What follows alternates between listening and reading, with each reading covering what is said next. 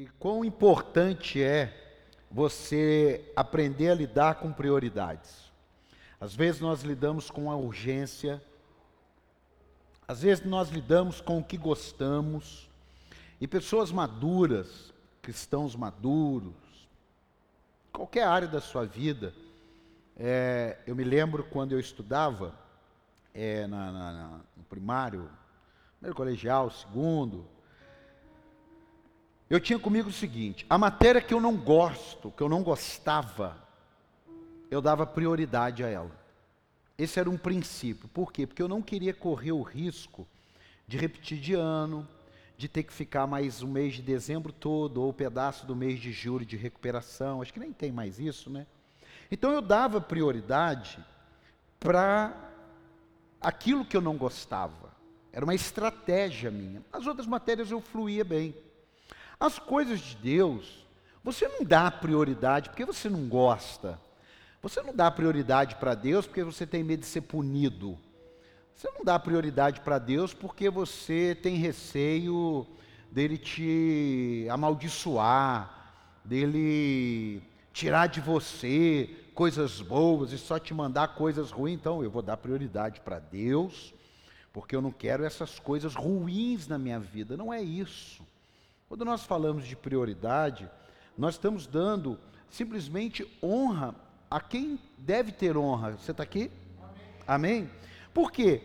Porque muitas vezes, abra comigo em Mateus 6,33, todo mundo conhece isso aqui.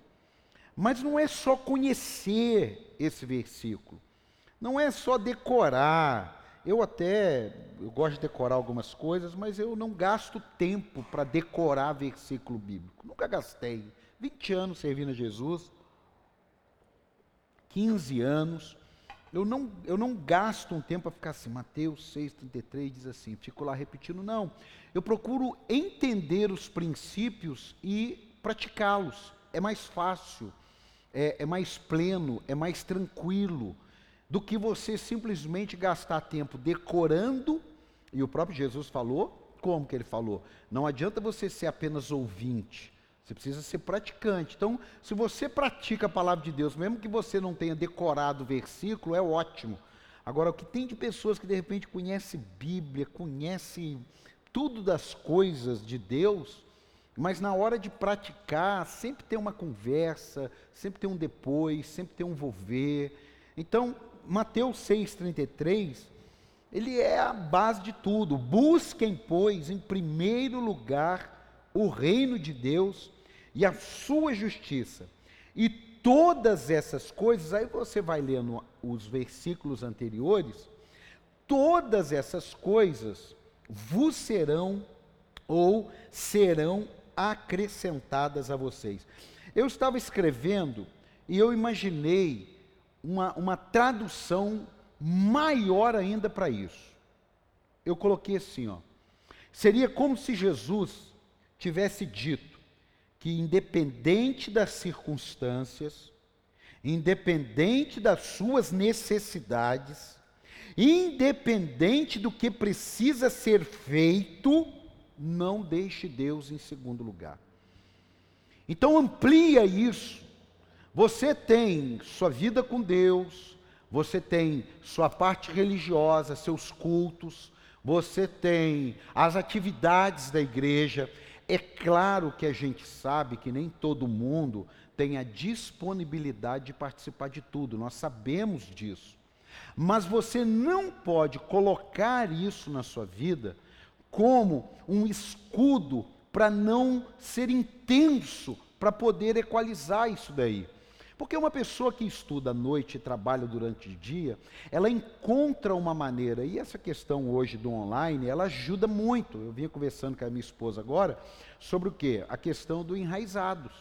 O enraizados é um dia de estudo da palavra de Deus. Nós não estamos nos reunindo na sala, mas nós temos uma praticidade muito grande. Ontem não teve, porque foi feriado. Como é uma aula, nós decidimos todo feriado. Se cai o dia do enraizados, não tem a aula. Não tem problema, nós estamos falando de culto, nós estamos falando de um dia de aula, que é para você aprender mais, que você está ali diante de um celular, você pode estar com o seu foninho, você pode estar lá no seu trabalho, você pode estar indo para o seu trabalho e você está aprendendo a palavra de Deus diretamente do ministério, sem você precisar ter vindo aqui. Ótimo! São ferramentas, tem lá dezenas e dezenas de mensagens.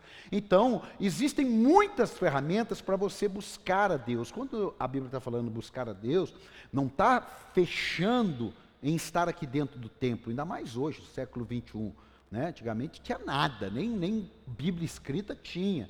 Então você precisava estar com alguém naquele momento, naquela hora, naquele determinado local, aprendendo. Saiu dali, saiu. Alguém pegava os esboços, alguém ia escrevendo, né? Mas nós não tínhamos a facilidade que temos hoje.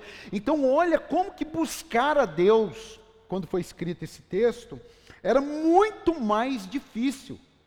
E o Jesus que escreveu em tempos mais difíceis, é o mesmo Jesus que hoje está nos dizendo no tempo fácil, tempos fáceis como hoje, com tantas oportunidades, que nós devemos buscar a Deus, não ter medo, não vir para a igreja com medo, não praticar a, os ritos religiosos por medo, mas por quê?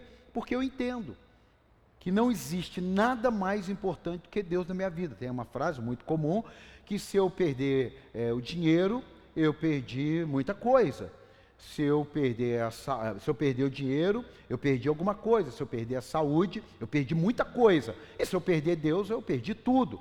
Deus não nos perde. Diga, Deus não nos perde. Agora a gente perde Deus. Pode repetir, a gente perde Deus. Por quê? Porque Deus tem a ver com busca. Se eu não busco, se eu não invisto, se eu não cultivo a presença, é como uma amizade eu, eu li um, um, post que dizia assim: como é estranho ver. É, é, é, como é estranho você ver uma pessoa que participou tanto da tua vida e com o passar do tempo se tornar um desconhecido. Por que, que isso acontece? Acontece pelo mesmo princípio de buscar a Deus. Deixou de buscar, deixou de se relacionar, deixou de se encontrar, deixou de conversar, perdeu por isso que é tão complicado uma pessoa deixar se esfriar na fé. O dia que as pessoas realmente entenderem essa verdade, eu louvo a Deus que eu fui muito bem ensinado. Então eu sempre tive comigo, você não pode deixar se esfriar na fé. Porque se você deixar se esfriar na fé, olha para depois você retomar o fio da meada, não é brincadeira. Apóstolo, mas como que você sabe disso? Porque eu ouço as pessoas. 15 anos ouvindo pessoas que muitas vezes se esfriaram na fé. E como é difícil para elas. Elas têm a consciência, mas elas não conseguem ter a atitude. O pastor André encontrou com uma pessoa hoje e que se esfriou. E aí fala, né? Vamos, vamos, né? eu vou, uma hora eu vou, uma hora eu vou, uma hora eu vou, uma hora eu vou, e essa hora nunca chega. Por quê? Porque ela não está conseguindo ter mais força. E às vezes lá na frente acontecem algumas coisas e lá na frente cai, entre aspas, a ficha da pessoa e ela vai e busca Deus. O tema de hoje é buscar ou priorizar Deus mesmo diante das crises. Diga, eu preciso priorizar Deus mesmo diante das crises. Ela falou, mas apóstolo, diante das crises não é a hora que a gente mais busca Deus? Ah, deveria ser. Mas volta um pouco. A busca de Deus durante as crises, elas simplesmente devem ser uma continuidade da busca por Deus diante da abundância. Deus não é um extintor, aqui tem extintor, e ninguém toca nele. A cada dois anos tem que ir lá dar uma olhadinha nele e falar assim: ó, está vencendo se trocar. E deixa ele lá no cantinho de novo. Se um dia, em nome de Jesus, que nunca precise, se um dia precisar, ele tem que estar pronto para ser usado. Tem pessoas que às vezes estão entendendo esse tipo de vida com Deus. Que se precisar eu busco. Se não precisar eu não busco. Eu já tive pessoas no nosso ministério que disseram isso. Eu estou com uma vida tão boa, eu saí da igreja desse jeito. Eu saí da igreja e parece que a minha vida melhorou. Eu e a minha esposa ouvimos isso juntos, no mesmo, no mesmo instante. Eu lembro o local, lembro a cena, lembro o momento, lembro tudo, porque aquilo me assustou. Aquilo me escandalizou, para ser franco. Estar ouvindo uma pessoa que foi transformada pelo poder de Deus, agora está dizendo que saiu da casa de Deus e a vida dela ficou melhor. Ficou mesmo, com o passar do tempo, faliu, quebrou, perdeu o casamento, ficou isso aí, de repente era essa a ideia. E aí a pessoa tem dificuldade. Eu não estou aqui colocando medo, eu estou relatando fatos, não narrativas, não ilustrações. Eu estou aqui mostrando para você que não é brincadeira o versículo, o capítulo 6 de Mateus, versículo 33. Jesus sabia que todo tempo nós devemos buscar a Deus, porque as demais a gente consegue depois se virar. As demais, Ele nos abençoa, mas aquela que depende de mim, de você, a minha esposa estava contando um tempo atrás, esses dias agora que a gente estava conversando, lá atrás, muito tempo atrás, que tinha escala para ir na missa, né? Você ia com a sua mãe, a mãe dela, né? Um dia sim, um dia não. Então, um dia a irmã, outro dia ia a outra irmã. Um dia era ela, um dia a irmã. Aí um dia uma fingia que estava doente, a outra depois de três dias fingia que estava doente, outro fingia que estava dormindo, outro fingia que tinha que estudar. Tinha uma obrigatoriedade, mas não tinha um entendimento. Então não adianta a gente achar que a vida com Deus, a gente vai fazer regra, você tem que ir, você tem que fazer. Não, não. É muito melhor para a nossa vida entender que Deus é prioridade, que Mateus 6,33 deve dirigir a nossa vida, independente do nosso time estar jogando, independente de chegar um pouquinho mais atrasado no aniversário, independente de qualquer coisa. Não estou dizendo aqui, eu gosto sempre de eu aprendi a fritar o bife dos dois lados. Eu não estou dizendo que você não possa faltar um culto, vai feriado prolongado, algumas pessoas aproveitaram. Isso nunca foi e nunca será o problema. Ninguém vai precisar deixar de viajar. Ah, eu só viajo de segunda a sábado porque eu não falto culto. Não, ótimo. Eu penso muito sobre isso também. Mas isso sou eu. Isso sou eu. Isso ninguém tem nada a ver com isso. Ninguém me mandou fazer isso. Eu não me sinto mais santo nem menos santo. Mas a questão é o dia a dia. A questão é a vida na vida. Como é que isso é, é, flui dentro de você? Por que, que o culto de domingo, em todos os lugares, tem aquela multidão? E o segundo culto mais importante da semana, que é o meio de semana, muitas pessoas não vão. Temos aqueles que trabalham, temos aqueles que estudam, sim, que estudam à noite, fazem faculdade, né, tranquilo. Temos aquele que tenha por alguma coisa realmente, faz um curso que é uma vez por semana naquela horário, mas é uma cultura de que eu vou domingo e está muito bom. E muitas vezes a semana inteira não tem nada ali de busca, não tem um período separado para aprender, não tem um livro de cabeceira para ler, não tem a Bíblia para ler, não tem o hábito de ouvir uma mensagem. Ele, ele entendeu que ele vem domingo e ele resolve o problema dele. Dá um aplauso pela sua vida que você está aqui hoje. Isso aí, ó, você não tem noção. Olha só, tudo na crise tem a ver com falta de Deus. Por quê? Porque com a falta de Deus você se enfraquece. Com a falta de Deus, você perde a perspectiva. A crise não vai deixar de vir porque você tem Bíblia, porque você anda com Deus, porque você é fiel, porque você é gente boa, bom filho, bom marido. Não, isso não tem nada a ver com a crise não vir. Nós vamos até falar alguma coisa sobre isso. É que o conhecimento das coisas de Deus te empodera, assim como a ignorância, ela te enfraquece. Quanto mais você conhece de Deus, quanto mais você conhece da palavra, mais empoderado você fica. Quanto menos você conhece, menos empoderado você fica. Por exemplo, o que, que tem a ver o conhecimento? Você tem um pedaço de terra no meio do nada e quer vender a preço que valeria de mercado 100 mil, mas você está disposto até vender por 50 mil, e alguém lhe oferece 60 mil, e você, super animado, vende, porque você estava disposto a entregar por 50 mil. O problema é que quem comprou por 60 sabe que daqui dois, três anos vai passar uma estrada ali. E aquela estrada vai fazer com que aquele terreno valha 500 mil. Mas por que, que você vendeu? Porque você não tem conhecimento. Você não sabe o amanhã.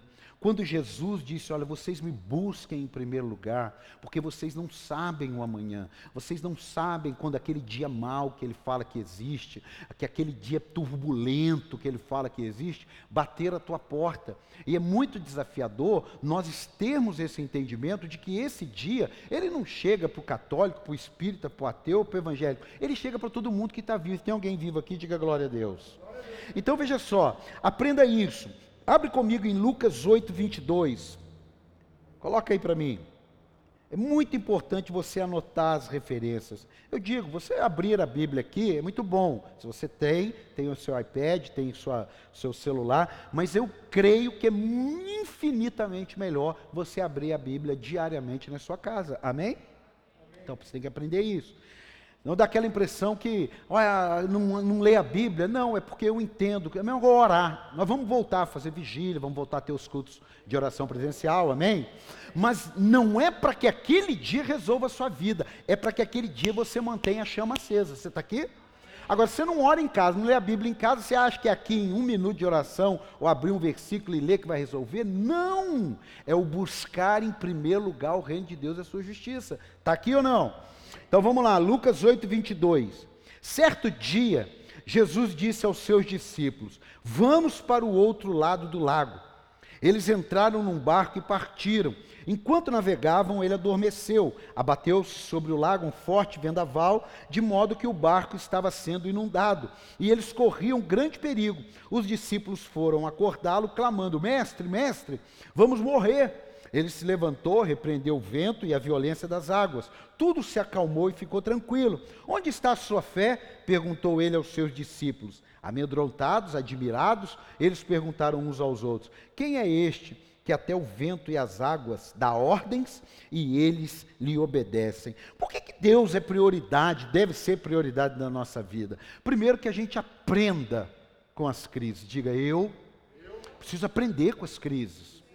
Olha, o grande desafio na vida da gente é quando a gente só sofre com ela. É quando a gente só passa por ela. Esse é o grande desafio. Ah, eu sofri pra caramba. Tá bom. Ah, graças a Deus eu venci. Ok. Mas o que, você aprendeu? Não, não aprendi nada. Com a crise a gente não aprende nada. É com a crise que você aprende. É com a crise que você, ó, não faço mais isso não. Por que, que a medicina salva vidas? Porque um monte de gente morreu na crise.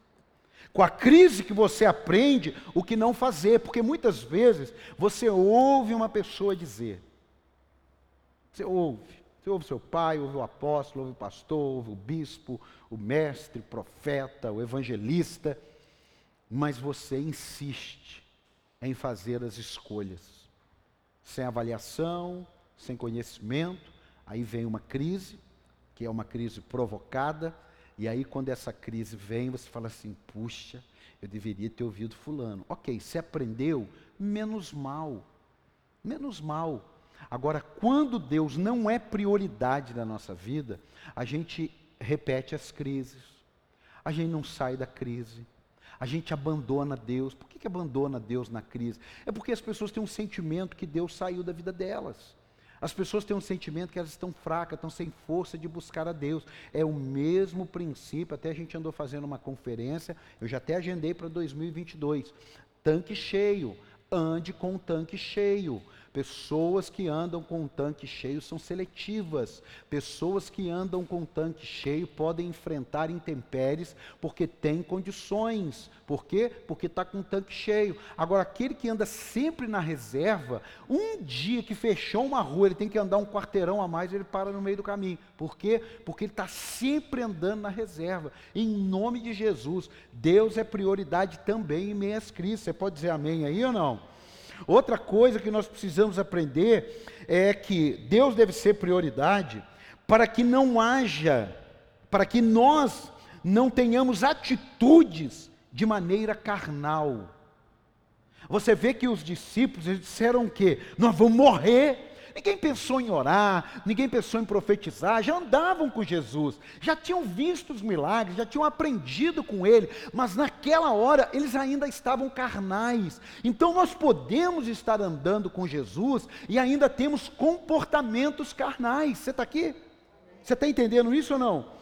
Nós podemos conhecer a palavra de Deus e ainda temos comportamentos carnais. E o que é que nós precisamos fazer? Entender que quanto mais Deus é prioridade na nossa vida, quando vem uma tempestade, nós temos atitudes proféticas. Você pode dizer amém? Nós temos atitudes espirituais. Até quando vocês vão ficar nessa? Amado, eu canso de, de, de, de, de ensinar porque eu aprendi ouvindo isso. No início de uma caminhada, é muito normal termos atitudes carnais, mas com o passar do tempo, andando com o tanque cheio, vivendo cheio da presença de Deus, entendendo a nova criatura, a nova identidade, as coisas velhas se passaram e eis que tudo se fez novo.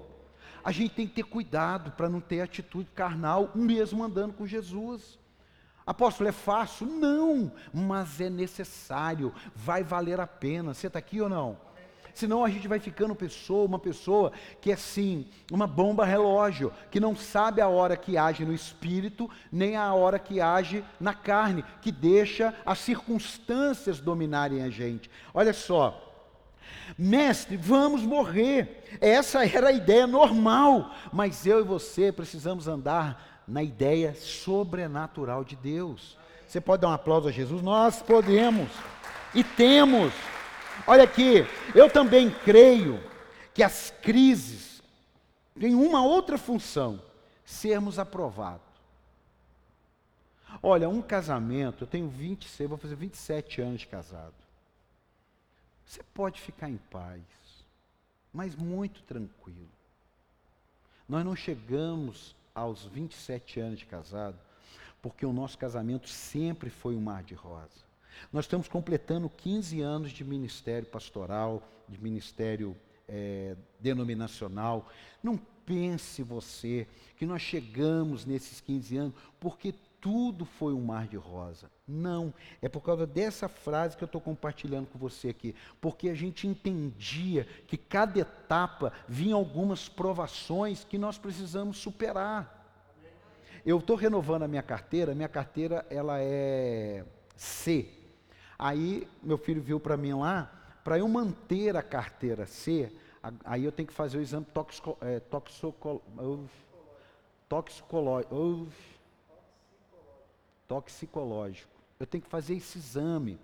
Agora, quantas pessoas vão preferir perder a carteira C porque não vão passar no exame toxicológico? O negócio tá, vou falar umas dez vezes aqui, você fala em hebraico. Né? Você fala que você vai. Por quê? Porque tem uma crise ali. E ele não passa aquela crise. Ele não é aprovado naquela crise. Aí eu falei, não, vou fazer isso daí, porque eu quero perder essa carteira. Então veja só, Jesus fala assim, calma, eu já vou resolver esse negócio. Só que quando ele resolve esse negócio, ele vai dar uma outra prova. Ele fala assim, ó, cadê a fé de vocês? Vocês tiveram uma boa oportunidade. Vocês tiveram uma boa oportunidade. Mais para frente nós vamos testar de novo isso daí. E você precisa estar tá mais inteiro. Quem está aqui? A questão é construir a questão é que a prioridade, ela vai sendo construída. Quando eu conheci a Alessandra, era um nível de prioridade. Cada dia a prioridade ia mudando, a prioridade ia aumentando. Do mesmo modo, você que está casado, você que está namorando, cada dia aquela prioridade, o dia que aquela prioridade ela vai diminuindo, que você prefere estar com seu amigo, você prefere viajar sozinho, você prefere estar não sei o quê, alguma coisa você pode dar uma parada e dar uma reavaliada. Por quê? Por causa da questão da prioridade. Deus, ele não negocia o primeiro lugar nem diante das crises. Eu já fiz isso daí e falo isso assim para te ensinar. Às vezes você recebia um telefonema, recebia um Nextel, na época do Nextel, uma coisa complicada e tal. Primeira coisa, eu ligava para um amigo, ligava para outro amigo, ligava para outro amigo. Aí à noite, na hora que eu ia dormir, eu falava umas três frases com Deus. Mas conforme você vai crescendo, antes de você ligar para o seu amigo, antes de você ligar para o outro amigo, você fala com Deus dessa situação, você já desliga o telefone, fala: Meu Deus, o que, que eu vou fazer? Como eu vou resolver essa situação? Usa a vida desse meu amigo que eu vou falar com ele agora. Usa a vida do outro amigo. Usa a vida de alguém para me ajudar. O que, que, é isso? Deus quer ser prioridade mesmo diante das crises. Mas você sabia que tem amigo que se você ligar para ele nas crises, você perde ele? Você sabia? Você só vai ter esse amigo na, na hora boa. Você só vai ter essa pessoa na hora feliz da vida, mas na hora ruim, o telefone não funciona, ah, o, o, número não bate, ou não sei o que não acontece. Você está entendendo isso aqui ou não? Então, olha só, por que, que nós precisamos ter Deus como prioridade, mesmo diante da crise? Para a gente ser aprovado. Qualquer coisa, as pessoas dizem assim, eu vou morrer. Olha, amado, está aí uma dica que eu dou para você morrer, ninguém vai morrer fora de hora. Agora, Jesus não garantiu que nós não iríamos sofrer. E aí é que está o detalhe aqui. Hoje é o penúltimo dia, ainda bem que isso aqui é o penúltimo dia, mas é para empoderar você. Porque eu não sei o que espera você. Talvez hoje você tenha entrado aqui cansado. Você entrou aqui hoje pensando, meu Deus, como é que vai ser essa parada? Meu pai, que situação complicada. Graças a Deus você priorizou Deus, porque teve muitos que poderiam estar aqui e eles ficaram em casa pensando como que vão resolver as crises. E Deus está dizendo, a prioridade é diante do altar. Você pode dar um aplauso aí? A prioridade é diante do altar. Então, olha, eu quero falar uns não pense, para você entender aqui. Não pense você que crise significa ausência de Deus. Porque na hora da crise o diabo sopra isso. Na hora da crise ele sopra. É, Deus te deixou, hein? Se, te deu, se Deus tivesse com você, você não estaria passando por isso. Se Deus tivesse com você, a situação não tinha acontecido. Se Deus tivesse com você, essa pessoa não tinha traído. Se Deus tivesse com você, esse prejuízo não tinha chego. Isso é mentira. Você não pode se deixar enganar por isso. Existem situações que realmente o diabo entrou naquilo dali, mas existem situações que não tem nada a ver com o diabo. Tem literalmente a ver com o próprio Deus. Então não pense você que crise significa ausência de Deus. Segundo, não pense. Não pense você que crise significa pecado. Amado, os amigos de Jó ficaram sete dias olhando para ele e Jó em crise. E quando terminou sete dias, eles falam aqui, cara, você fez alguma coisa. Quer dizer, sete dias para chegar a essa conclusão. Sete dias para falar assim, você pecou. Ah, não tem outra solução. É, é isso aí. Você pecou. Mas na época de Jó, era comum as pessoas terem um entendimento. Uma pessoa próspera, rica, abastada, Deus está com ela. Uma pessoa que lutasse, uma pessoa que tivesse uma posição inferior, Deus não era com ela. Graças a Deus isso mudou. Amém? Amém? Amém? Porque isso é mentira também. É errado, não, não existe isso. Então não pense você que crise significa pecado. Outro não pense. Não pense você que crise significa estou fazendo alguma coisa errada. Estou fazendo alguma coisa errada. Estou fazendo, é possível, porque essa crise, calma. Talvez você tenha mesmo fazendo alguma coisa errada.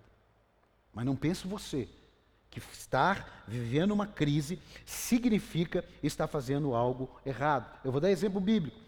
Terceiro, quarto, não pense. Não rotule coisa boa como de Deus e crise como do diabo. Vírgula. Seria como comparar um bom pai, com tudo dizendo sim para o filho, dando tudo que ele quer, conversando com os filhos de um pai que nem tudo dá, que nem tudo libera. São os extremos. O pai bom é esse que dá tudo. Não. Ah, o pai ruim é aquele que dá algumas coisas, não dá. Não, calma aí. Não pense você, não rotule, não pense em rotular que coisas boas como de Deus e que crise como do diabo. seria como comparar um bom pai, contudo dizendo sim para os filhos, e um péssimo pai dizendo não às vezes. Agora vamos para a Bíblia. Davi foi perseguido por Saul. Davi estava fazendo alguma coisa errada, sim ou não? Não. Vamos para a Bíblia. José estava na prisão. José estava na prisão porque tinha feito alguma coisa errada? Não. E Jesus na cruz? Ele estava na cruz porque ele fez alguma coisa errada? Não. Então nós precisamos ter um entendimento do cristianismo maduro, pleno, de que tanto viver períodos de crise e nós vamos viver períodos muito maiores de abundância. Você está aqui ou não? Nós não vamos viver maiores períodos de crise e poucos momentos e instantes de abundância. Não. Nós vamos viver poucos momentos de crise. Algumas mais aguda, mais intensa, mais suave, mas são momentos. Mas você pode contar, começa a partir de hoje, próximo 365 dias, você marca lá. Todo dia que não chover, você marca. Não choveu. Não choveu. Você vai ver que tem muito mais dias ensolarados e sem chuva do que dias com chuva. Você vai ver que tem muito mais dias de sol do que dias nublado. Por quê? Porque tribulação, crise, ela não é para a vida inteira. Ela não é.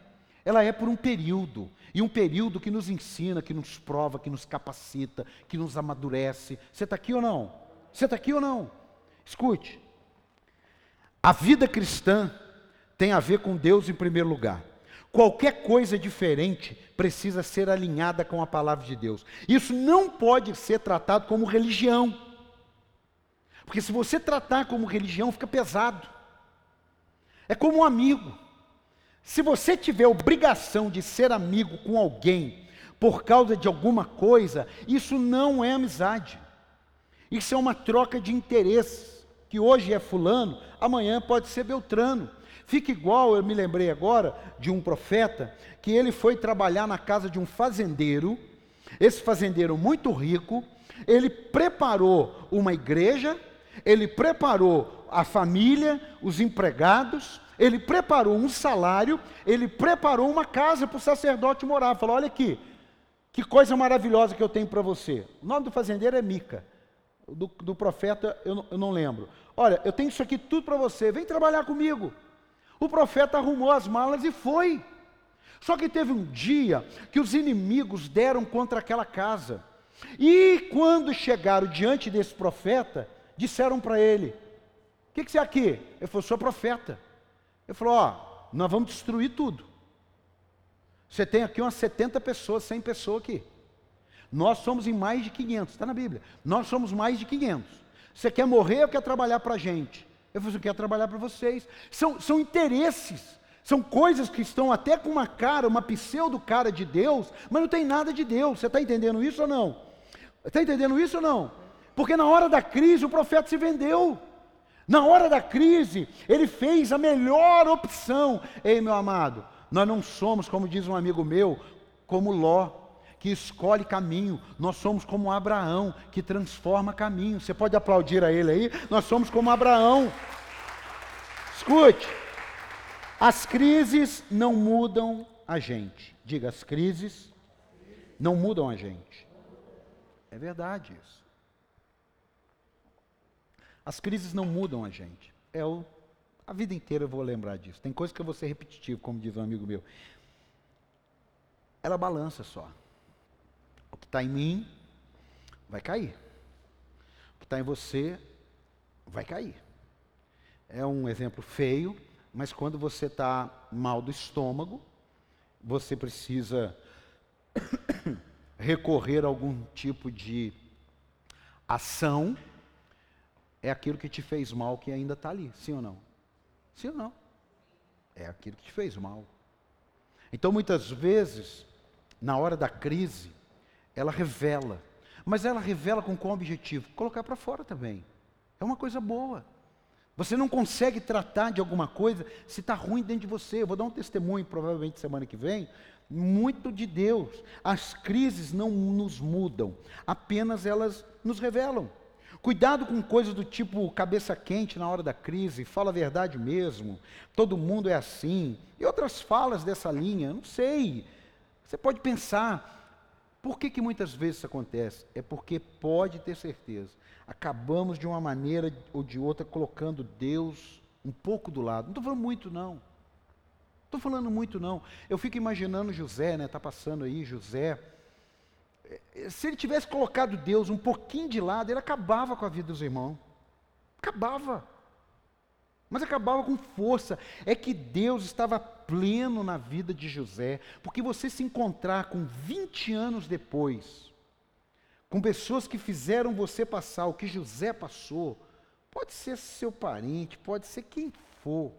Se você não tiver cheio da presença, é como o caso de Esaú e Jacó. O Esaú, ele estava muito cheio de ira.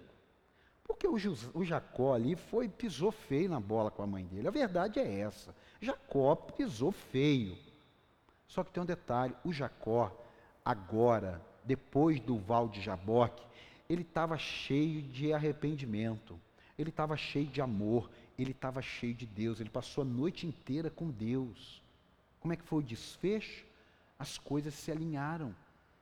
Se eu e você não entendermos isso daqui, a gente vai enfrentar crise e vai deixar Deus de lado, falando, agora o senhor fica aqui do lado, que agora eu vou resolver esse negócio do meu jeito. Quem está entendendo aí?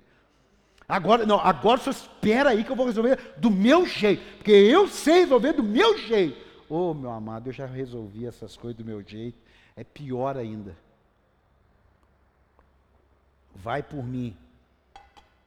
Nada que seja exposto da gente tem como objetivo nos desqualificar. Às vezes a crise expõe a gente. E Deus está olhando e falando assim: não precisa. Porque é a única maneira de eu tratá-lo. E às vezes a gente fica pensando que na exposição é o fim de tudo. Não. Olha o que, que a Bíblia fala: quando aquela mulher pega em adultério, é levada até Jesus, ela é exposta. Mas exposta para ser apedrejada. Mas por quê? Ela está vivendo uma crise. Mas por que, que ela não foi apedrejada? Porque ali ela não foi para Jesus, colocaram ela diante de Jesus, mas ela diante de Jesus não perdeu a oportunidade. Jesus disse para ela: Olha, cadê os teus acusadores? Cadê aquela crise que estava sobre você? Foi embora. Tudo bem, essa crise foi embora, mas vai não peques mais. Você está aqui ou não? Então nós precisamos ter essa dinâmica de que não importa se a crise é tipo A, tipo B, tipo C. Deus está com você, essa crise vai produzir, essa crise vai te ensinar, essa crise vai te provar e essa crise, crise vai te aprovar no nome do Senhor Jesus. Dá um aplauso aí. Ela vai te aprovar. Escute. Na vida, nós somos frutos do que é prioridade para nós.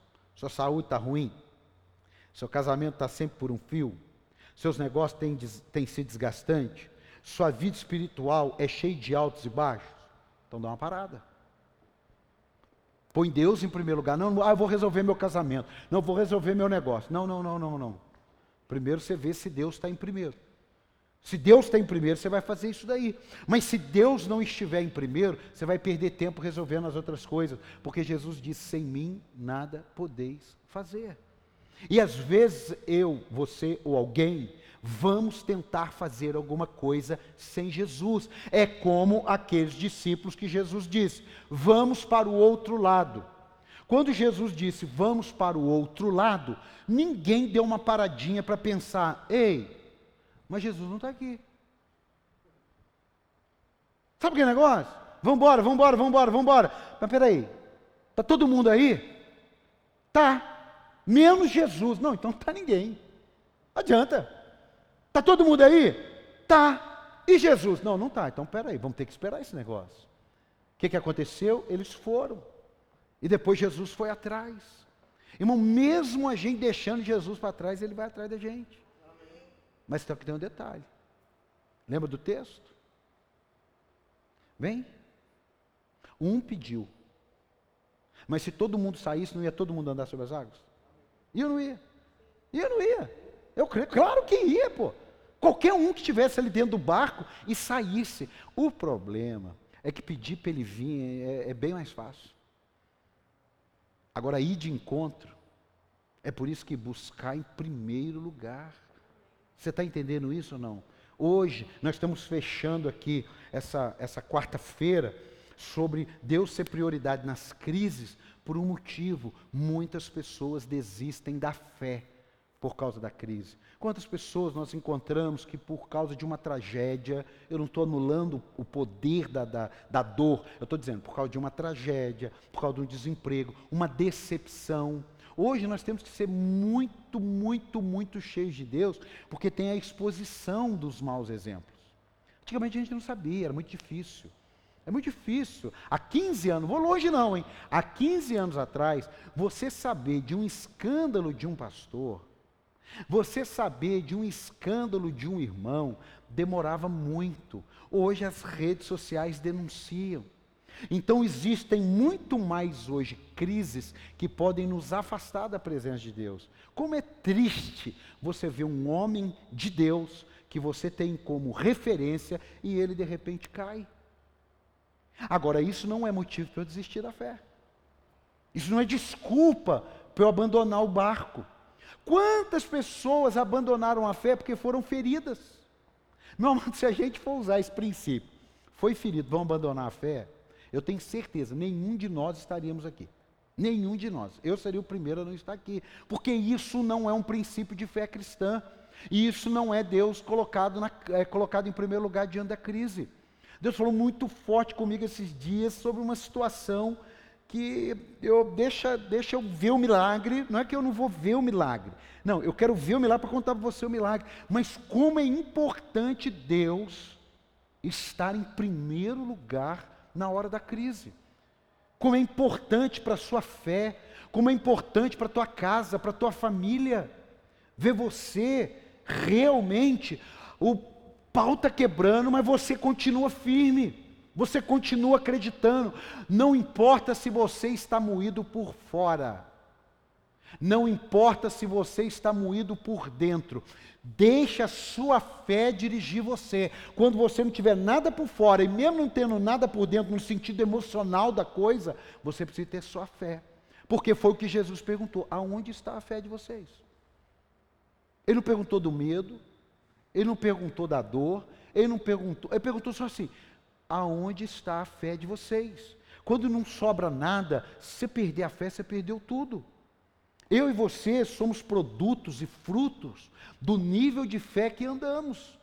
Se você é, quer ficar definido é, é, na academia, você tem um conjunto de regras, não um remédio não suplemento, não dia na academia. Se você quer ser uma pessoa que realmente vai enfrentar esse século 21, vai enfrentar essas ondas mundanas que querem entrar na nossa mente, no nosso coração, nos valores da palavra de Deus, se nós não estivermos firmados.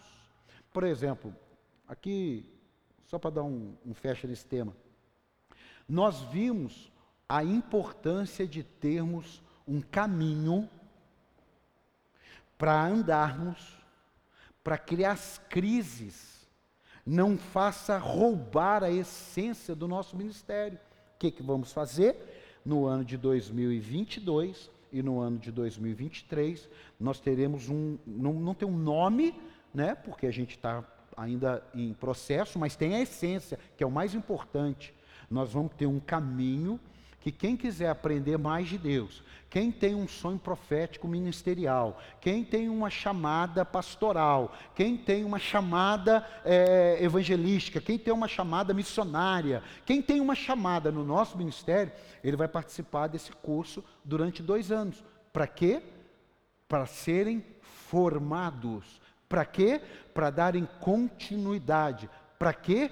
Para que o ministério não se perca com o tempo. Eu não sei se você sabe, se você for lá na nascente do Rio Tietê, é limpinho. É limpinho. Você vai nadar, você vai pescar um peixe, vai comer, você vai beber um golinho da água. Mas conforme ele vai andando, vai se sujando. Você está aqui ou não?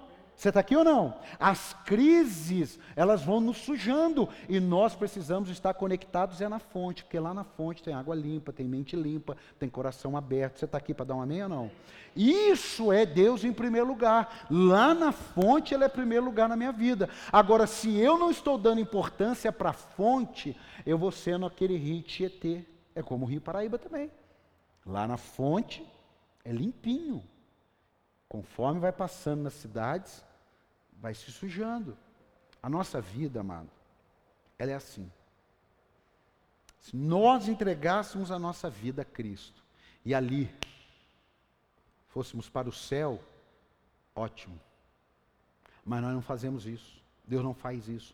Nós entregamos a nossa vida a Cristo, Ele nos perdoa, Ele nos limpa, Ele nos purifica e nós voltamos a passar pelos lugares. Vamos trabalhar, vamos estudar, vamos nos relacionar e vamos nos sujar. Só não vamos nos sujar se nos mantivermos conectados na fonte. Quem está aqui? Quem está aqui? Não tem regra de mágica, tem escolha. Eu escolho estar conectado na fonte. Eu escolho. Toda mudança começa pela verdade. Diga, toda mudança começa pela verdade. Toda mudança começa pela verdade. Se Deus hoje é primeiro lugar na sua vida, ótimo. Ótimo. Mas se Ele não for, você precisa fazer o passo número dois. Tenha autorresponsabilidade. É um tema muito famoso, já li um livro sobre isso. É a autorresponsabilidade. Porque enquanto eu estiver culpando alguma coisa, eu não consigo mudar. Enquanto eu culpo o tecladista, enquanto eu culpo o irmão da recepção, enquanto eu culpo o lugar que estaciona carro, enquanto eu culpo o meu patrão, enquanto eu culpo as coisas externas, a chance de mudança é zero. A crise vai ter uma força muito grande sobre você. Tem coisas que, por incrível que pareça, eu tinha convicção que a culpa era de alguém. Convicção. Convicção. Falei, não, isso aqui é culpa. Aí Deus falou comigo. Não é. A culpa é sua. Eu falei, meu Deus, como que a culpa é minha se não foi eu que fiz? Eu falei, não, a culpa é sua como você reagiu. Aí a culpa é sua. A culpa é dele porque ele fez, mas a culpa é sua como você reagiu. Então, até quando alguém está fazendo alguma coisa, assuma o controle das suas escolhas. É como se um sócio estivesse roubando e o outro sócio descobre e começa a roubar também. Resolveu o problema? Resolveu? Não resolveu. Meu amado, Deus sendo prioridade na nossa vida em meias crises, vai estar aflorado em nós que Jesus é tudo. Diga, Jesus é tudo. Não, não, não, você vai dizer com mais força e com mais fé: Jesus é tudo. Olha, eu tenho pedido a Deus assim, Senhor, faz uma faxina na minha alma. Tira qualquer crise que é minha ou que é de alguém, em nome de Jesus. Eu não quero. Eu não quero saber se tem certo ou errado. Talvez você está em crise, porque você ainda está buscando alguma coisa certa ou errada. Assume. Assume. Malaquias 3, olha só, Malaquias 1, 6. A gente não lê. É muito raro a gente ler. Coloca 6, 1 aí. 6, 8, perdão. Malaquias 1, 6 e 8. 6, 7 8. Coloca aí, Malaquias cap... Isso. Ó. O filho honra seu pai, e o servo, o seu senhor. Se eu sou pai, isso é Deus dizendo.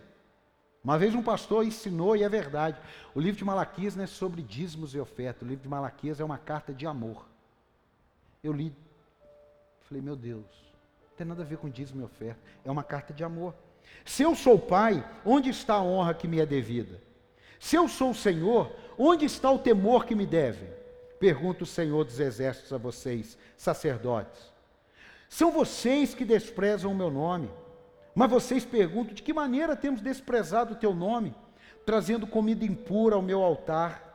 E mesmo assim ainda perguntam: de que maneira te desonramos? Ao dizerem que a mesa do Senhor é desprezível, não é importante. Eu posso estar como eu posso não estar. Eu vou, se der, se não der, eu não vou. Sabe, uma coisa assim, sem prioridade. Eu fico imaginando um pai e uma mãe que gostaria tanto que o filho fosse almoçar com eles. E o filho fala: Mãe, se der, eu vou. Se der, eu vou. Se der, eu vou. Olha, na hora de trazerem animais cegos para sacrificarem, vocês não veem mal algum, está cauterizadamente. Olha, o que, que é isso? Nós estamos falando aqui na época que se comprava um cordeiro, se comprava um carneiro, se comprava uma pomba, uma ovelha, um boi, para sacrificar. E aí, esses que estão ouvindo isso, ele chegava assim, falava, quanto que é esse boi aqui? Mil. E esse aqui, ó, esse aqui porque está com uma orelhinha caída, eu faço 950, me dá. É para Deus. Tanto faz com a orelha caída, com a orelha cortada, é para Deus, é isso. E aí Deus está dizendo: na hora de vocês pegarem um animal para sacrificar, vocês trazem aqueles que não têm valor, vocês não veem mal algum. Olha, amado, em nome de Jesus, cuidado quando tudo da, do que é de Deus, ou algumas coisas pontuais, você fica assim, não, mas eu acho que não é bem assim. Quando você diz, eu acho que não é bem assim, cuidado. Porque se você não tiver certeza, Jesus falou, é sim, sim, não, não. E às vezes, a nossa tendência, não, pega esse cego. Acho que, é o que eu sempre digo. Eu posso não ter o melhor daquilo que existe, mas eu procuro fazer o melhor daquilo que eu posso para as coisas de Deus. Há uma diferença muito grande. Por isso que a oferta da viúva que eu já expliquei para vocês, algo que representasse duas refeições, 12 reais uma refeição, um PF, um Marmitex, 24 reais. Ela ficou marcada na história sendo honrada. E um casal rico, que trouxe um milhão de reais, foi morto no culto. E desprezado. Então a questão em Deus não, nunca teve a ver com quantidade. Tem a ver com isso aqui. Na hora de trazerem animais cegos para sacrificar, vocês não veem mal algum. Na hora de trazerem animais aleijados e doentes como oferta, também não vê mal algum. Sabe o que, que eu acredito? Que se tem três pessoas indo comprar um gado, por isso você tem que ficar com os ouvidos muito apurados em Deus. Você não entrar numa crise que Deus não tem nada a ver com aquilo. Aí um chega e fala assim: não, eu não vou comprar esse gado aqui, não. Mil reais uma cabeça de gado? Não, esse aqui, 800 reais, rapaz. Tá maluco? Aí alguém diz assim: ah, não, eu vou comprar o de mil. Fala que você é bobo, rapaz. Vai meter fogo mesmo. Os filhos dele vai comer um pedaço da carne. Ali, tem um bonito ali por 750. Se você não ficar com esse, eu vou ficar com aquele. É verdade, né? Claro que é verdade, rapaz. 250 contos você come aí na estrada e tal. Você, ah, eu estava pensando em comprar um boi, mas acho que eu, eu, vi um carneiro mancando, tem uma perna faltando ali, acho que eu vou comprar ele. 300 conto. Rapaz, vai tudo meter no fogo. Olha, cuidado com essa, com essa fala. Isso vai roubar Deus da prioridade da tua vida. Isso vai roubando. Você já não vai vendo mais, você não vê mal nenhum. Quantas pessoas hoje voltaram para a lama? Ei, voltaram para a lama da onde Deus os tirou. E hoje estão dizendo: não tem mal nenhum. Não tem mal nenhum. Tem a palavra alinhada com a prática. Diga: minha palavra deve estar alinhada com a prática da palavra de Deus. Sempre que alguma coisa ou alguém, porque às vezes são coisas, viu? São objetos inanimados. Tá? São coisas, objetos inanimados. Ó, isso aqui, ó, são coisas que tiram a prioridade de Deus na nossa vida. E às vezes são pessoas que tiram as prioridades de Deus da nossa vida. Neemias, desce aqui. Lembra disso? Neemias, desce aqui. Ah, tá, peraí que eu estou descendo. Não, coloca aí Neemias capítulo 6, versículo 1. Vamos ler inteiro aqui para a gente orar. Neemias capítulo 6, versículo 1. Olha só. Quando Sabalate, Tobias, Gesem, o árabe, e o restante de nossos inimigos souberam que eu havia reconstruído o muro, amado, o inimigo não quer ver você reconstruído, não quer ver você com a sua identidade reconstruída. Não a identidade que você se perdeu no pecado, a identidade reconstruída. Quando os inimigos souberam que havia reconstruído o muro e que não havia ficado nenhuma brecha, porque se tivesse brecha eles ainda estavam felizes. É porque não tinha nenhuma brecha. Embora até eu então não tivesse colocado as portas nos seus lugares, o inimigo não tem medo de porta. Perdão, o inimigo tem medo de porta. Jesus falou só a porta. O inimigo não tem medo é de brecha. Ele fala assim, é por ali que eu entro. Eu entro é pela brecha. Porque pela porta eu não entro, mas pela brecha. Por isso que há uma diferença muito grande e nós temos brechas em nossa vida. Aí continua. Mandaram-me a seguinte mensagem: Venham, vamos nos encontrar num dos povoados da planície de Ono. Eles, contudo, estavam tramando fazer-me mal porque qualquer um que quer tirar você do projeto de Deus, amado, segura na cadeira, põe seu cinto de segurança, pode ser quem for, mas pega essa palavra, ela é pesada, mas ela é bíblica. Pode ser sua mãe, pode ser seu pai, pode ser a pessoa que você mais ama na vida. Não é fruto do Espírito Santo qualquer ser humano que te tira da presença.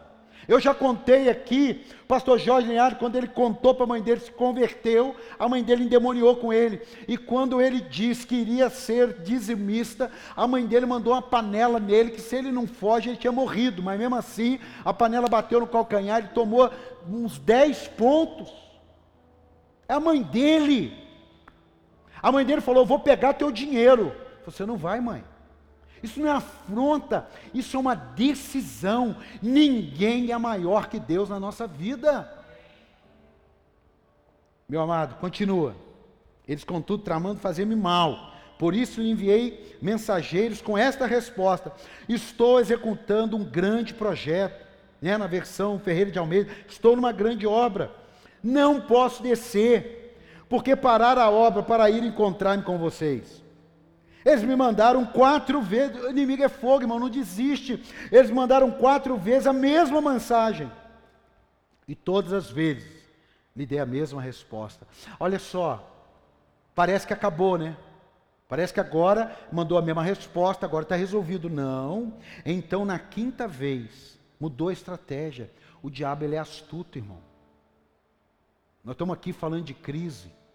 Mas nós estamos falando também que o diabo é um aproveitador de crise, porque quando o Espírito Santo levou Jesus, quem chegou no auge da crise 40 dias depois foi o diabo. E aí?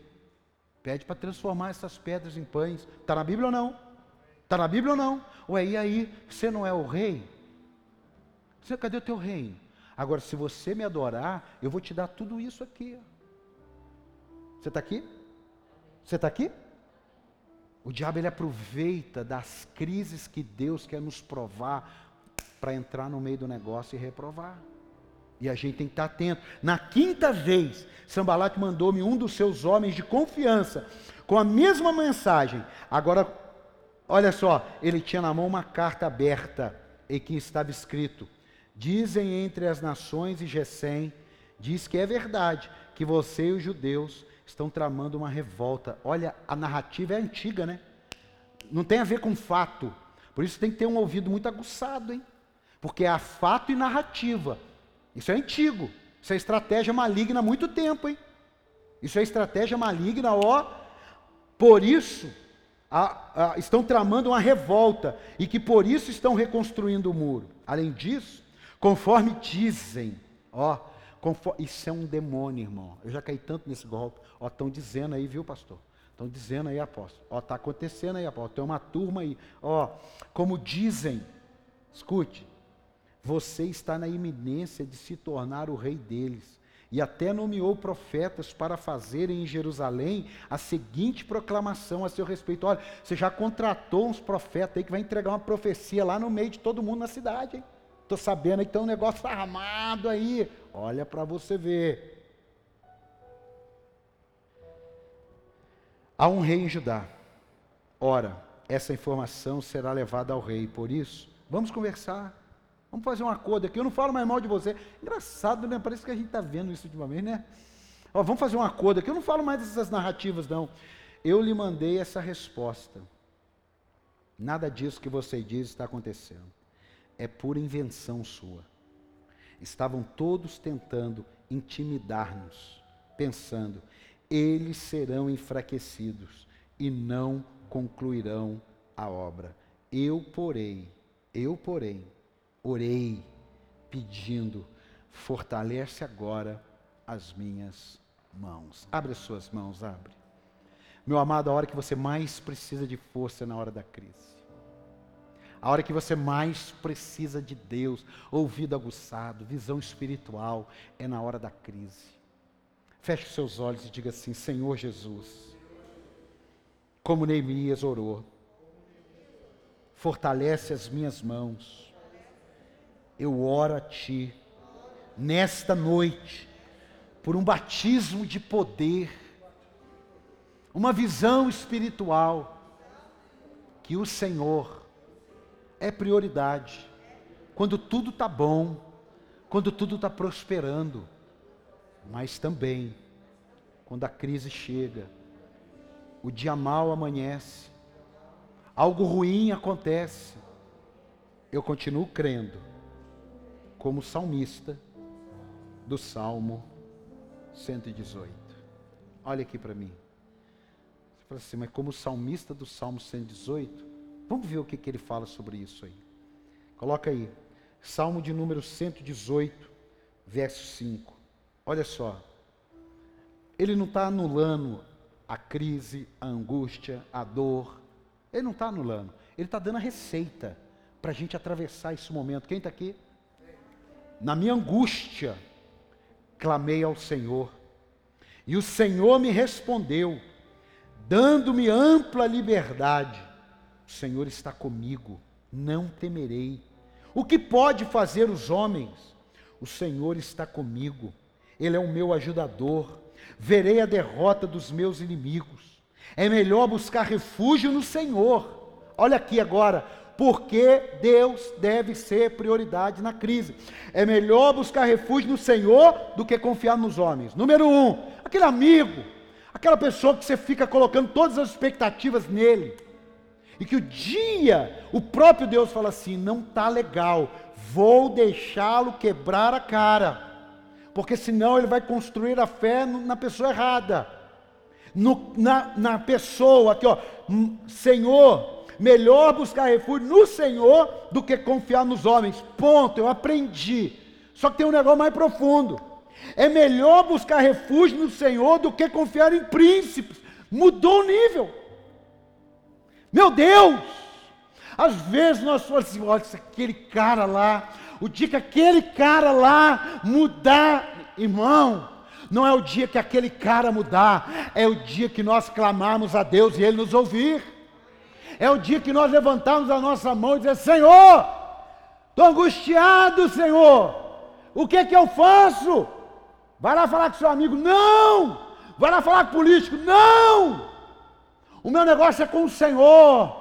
Da onde me virá o socorro? O meu socorro vem do Senhor. É na crise que nós devemos fazer isso.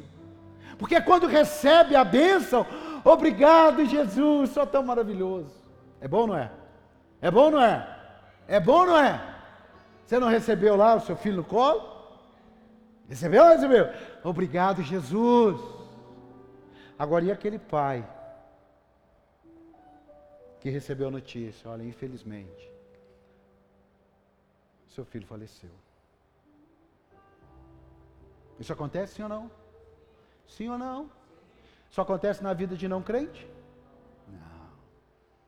É nessa hora da crise que você carnalmente vai dizer: o senhor não é Deus, aonde o senhor estava, o senhor não existe, o senhor não podia ter deixado isso acontecer com tantos bandidos vivos, e tal, e tal, e tal.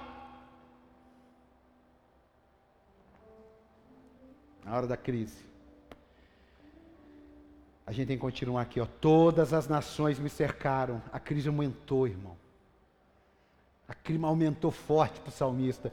Todas as nações me cercaram, mas em nome do Senhor eu as derrotei. Dá, dá uma glória aí, irmão. Cercaram-me por todos os lados, mas em nome do Senhor eu as derrotei. Cercaram-me como enxame de abelhas, mas logo se extinguiram como espinheiros em chamas. Em nome do Senhor eu as derrotei. Empurraram-me para forçar a minha queda. Desce daí! Ô Neemias, vamos lá! Não, não mexe com essa crise, não!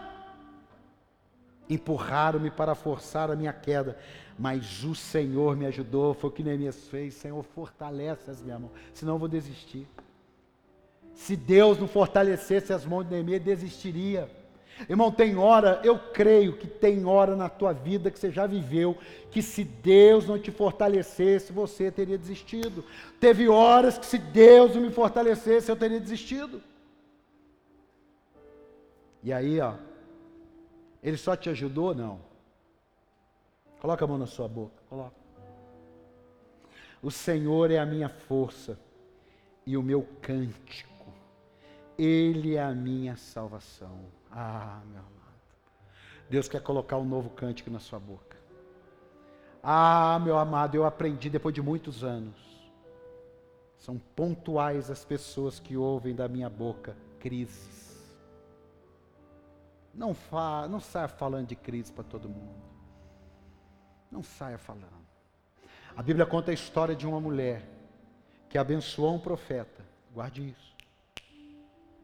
Abençoou um profeta construiu uma bela de uma casa, viu um homem de Deus passando, e ela disse assim: Vejo que ele é um homem santo de Deus. Ó, não conheci, vejo que ele, eu vou arrumar um lugar para esse cara dormir na minha casa. Aí ela foi, fez um quarto. Presta atenção.